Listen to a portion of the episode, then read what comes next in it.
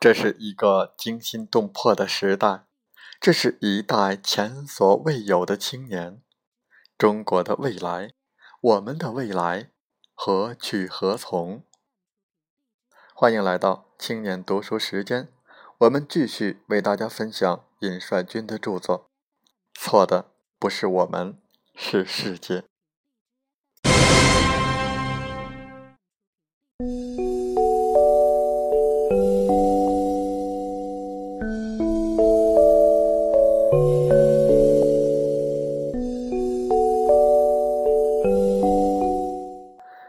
安德烈，你在电话上听起来上气不接下气。刚刚赛完足球进门，晚上要和朋友们去村子里的酒吧聊天。明天要考驾照，秋假会去意大利，暑假来亚洲学中文。你已经开始浏览美国大学的入学数据。而你们这一代，安德烈，知道什么？不知道什么？网络让你们拥有广泛的知识，富裕使你们习惯物质的追求和享受，艺术和美的熏陶唾手可得。十八岁的你们会讨论美国入侵伊拉克的正义问题，你们熟悉每一种时尚品牌和汽车款式。你们从小就听过莫扎特的《魔笛》，看过莎士比亚的《李尔王》，去过纽约的百老汇，欣赏过台北的水月，也浏览过大英博物馆和梵蒂冈教堂。你们生活的城市里有自己的音乐厅、图书馆、画廊、报纸、游泳池，自己的艺术节、音乐节。电影节，你们这一代简直就是大海里鲜艳多姿的热带鱼呀！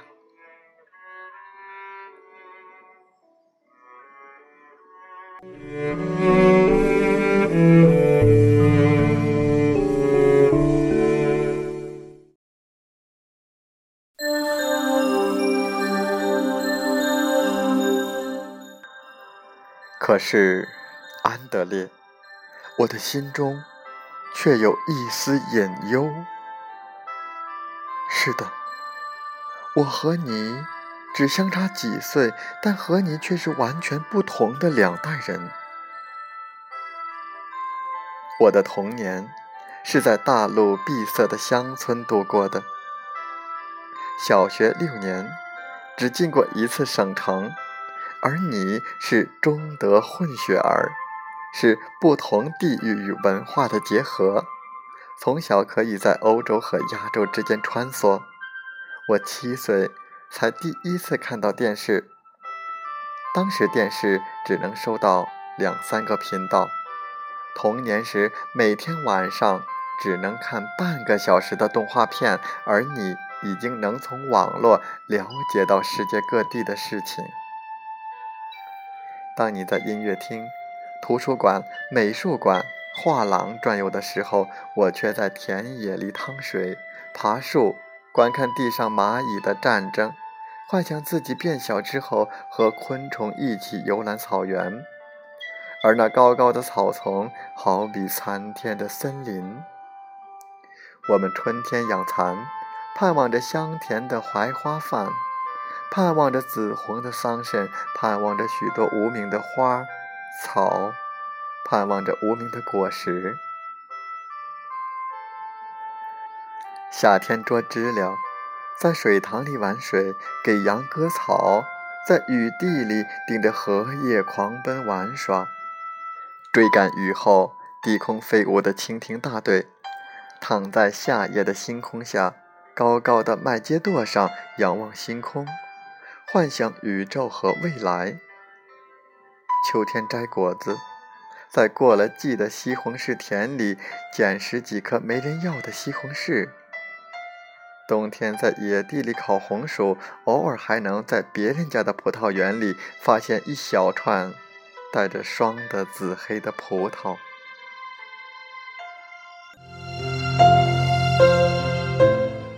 在很小的年纪里，我们就帮着父母、祖父母干活。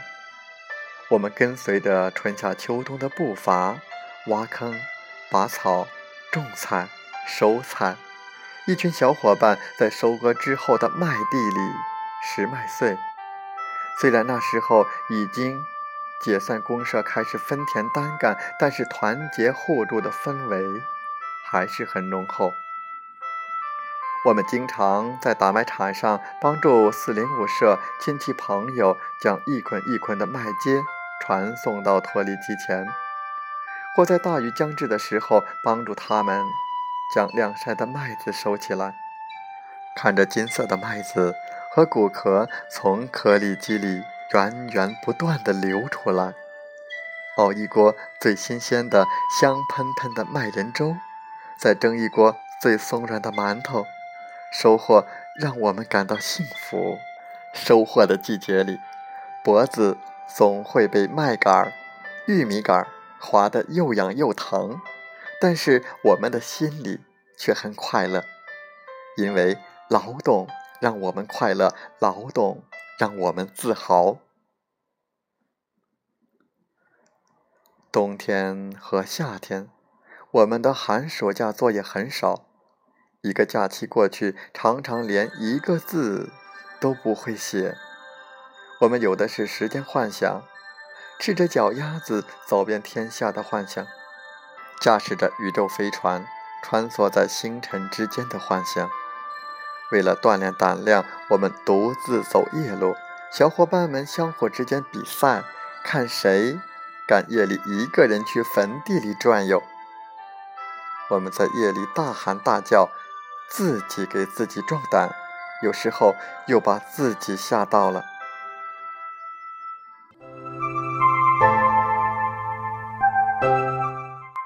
童年时代，一天犹如一年，而一年则是无限长的。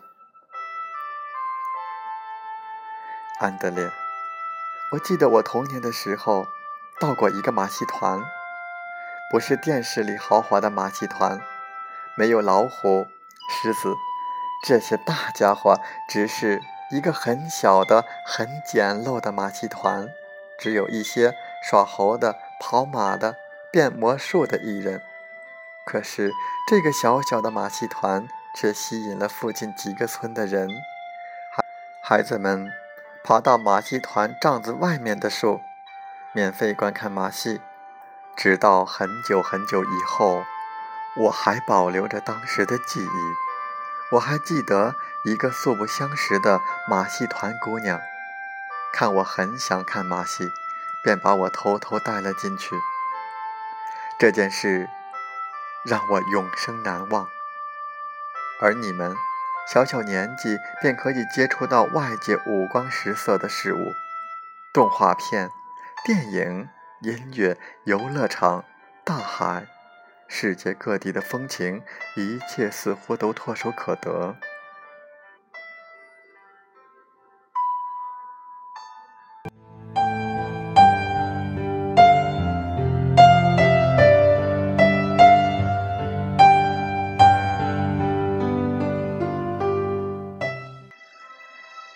至今还记得高中第一次看到一本小说时那种如痴如醉的感觉，在昏暗的屋子里看艾特马托夫小说选，多么美好的人性，多么美好的劳动。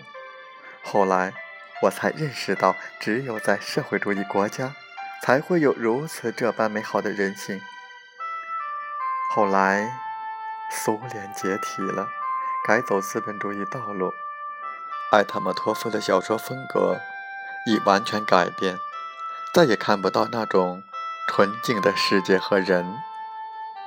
虽然埃特马托夫并不很满意前苏联，但是后来的国家却更不符合他的理想。那是我接触到的事物少之又少，直到中学，我还相信教育可以让这个世上的人们。变得美好，还相信乌托邦是可以实现的。我在那个闭塞的环境中，几乎接触不到什么人性的恶。当然，小偷小摸的行为在乡下也是免不了的。孩子们有时候不也会因为嘴馋而摘下邻居的枣子吗？至少我不会责怪那个七八十岁的老太太在割草的时候偷偷摘了别人田里的两根黄瓜。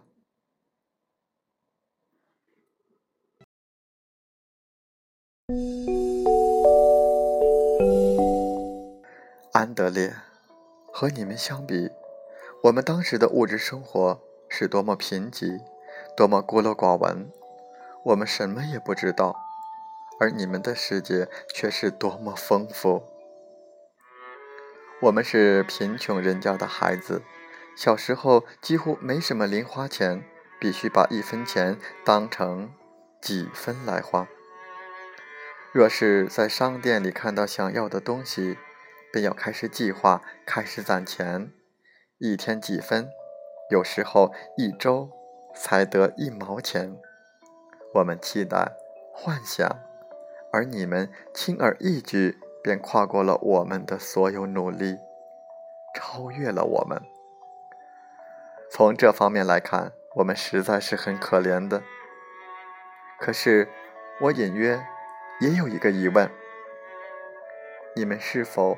会珍惜所拥有的东西，你们是否会感谢每一日的粮食？我们那一代人常常因为一本书便改变人生方向。我们只有有限的几首歌，而你们一天便可以走遍图书馆、书店，一天便可以听成百上千首歌。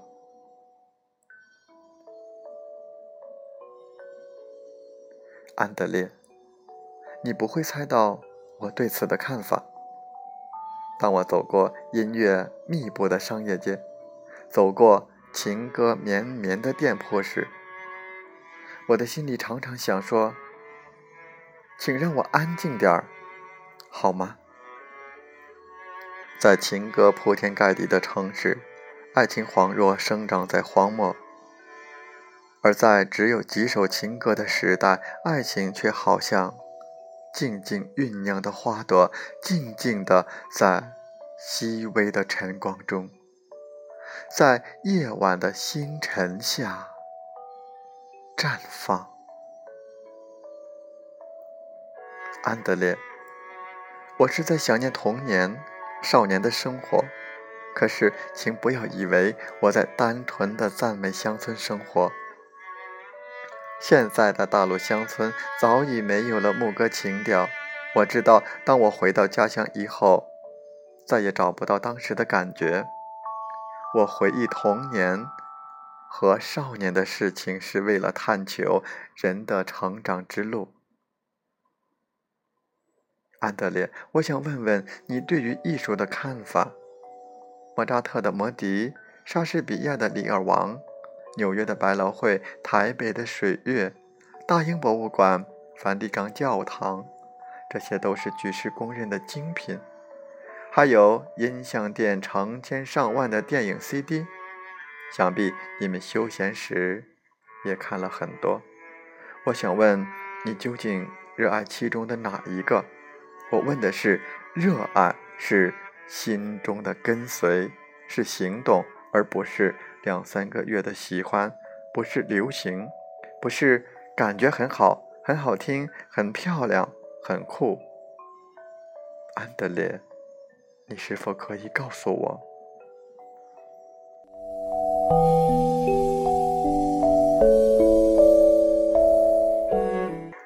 这一次我说的话要让你吃惊了，安德烈。艺术品。也可以是一种毒药，它不是敏锐人的神经，而是麻木人的神经。铺天盖地的电影，今天一场，明天两场。当一个人以这样的速度观看电影，他不是在欣赏艺术，不是在探索人的心灵，而是在打发时间。他只是生活空虚。安德烈。艺术需要安静的时间。罗曼·罗兰拜访梅珍宝时，每一次弹奏完贝多芬，两人都坐在漆黑的屋子里，不说一句话，直到罗曼·罗兰静静的离开。安德烈，你或许很喜欢艺术，在这里，我想引用画家夏俊娜的一句话。一个人爱上绘画的时候，他的风格常常已经决定了。很多人却将其一生将其毁损。艺术品就像甜而腻的富含营养的食物，一个人吃下去之后，需要花费时间消化，消化之后还必须工作运动。经过这个过程，食物才有可能变成创造性的劳动。一个人若是非常贪吃，却不工作运动，就会变成一个大胖子，会越来越贪吃，行动越来越迟钝，更不必说创造性的劳动。现在很多人就是这种情况，他们生活在所谓的艺术的海洋里，每一种东西都是。浅尝辄止，他们早已失去了对艺术的纯真的兴趣和爱。艺术正在变成娱乐，娱乐正在变得空虚。可是，艺术不是娱乐，不是空虚，而是生命中内在的东西，是内在和外在的行动。一个人应该努力使自己成为活的艺术品。让内心的诗情、豪情、美好、正义充分展现出来。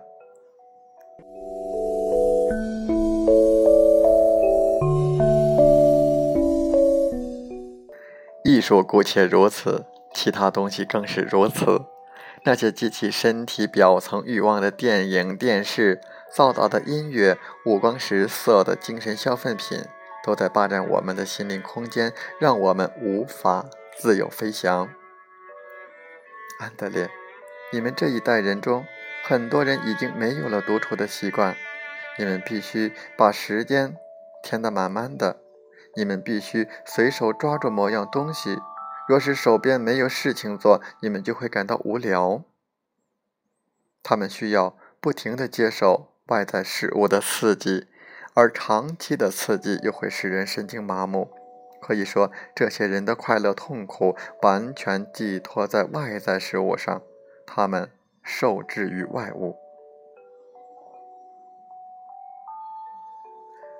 这个现代化的过程，常常伴随着对人的物化。人们越来越受制于外物，人们越来越不自由。这是以物为中心的现代化。不是以人为中心的现代化。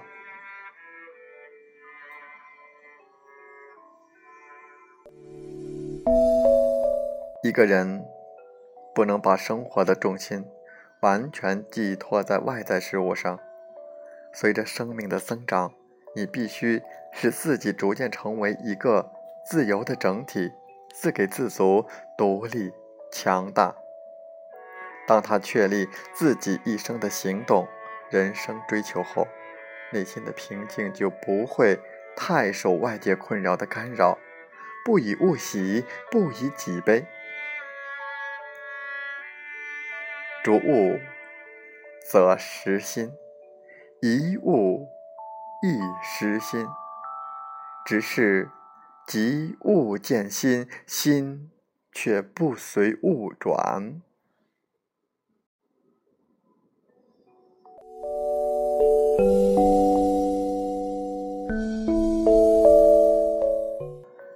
心就像是一面永远干净的镜子，当下便照见外在的事物；当事物离去，它又恢复自身的澄澈。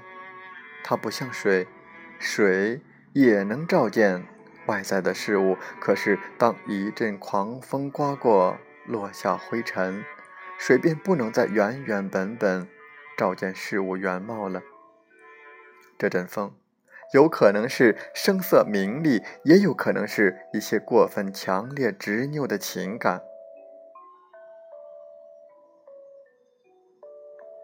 要做到像永远不染尘埃的镜子一样心便不能为这些东西所困要像赤子一样。生命应该是喜悦的事情，即使没有什么快乐的事情，也应该喜悦。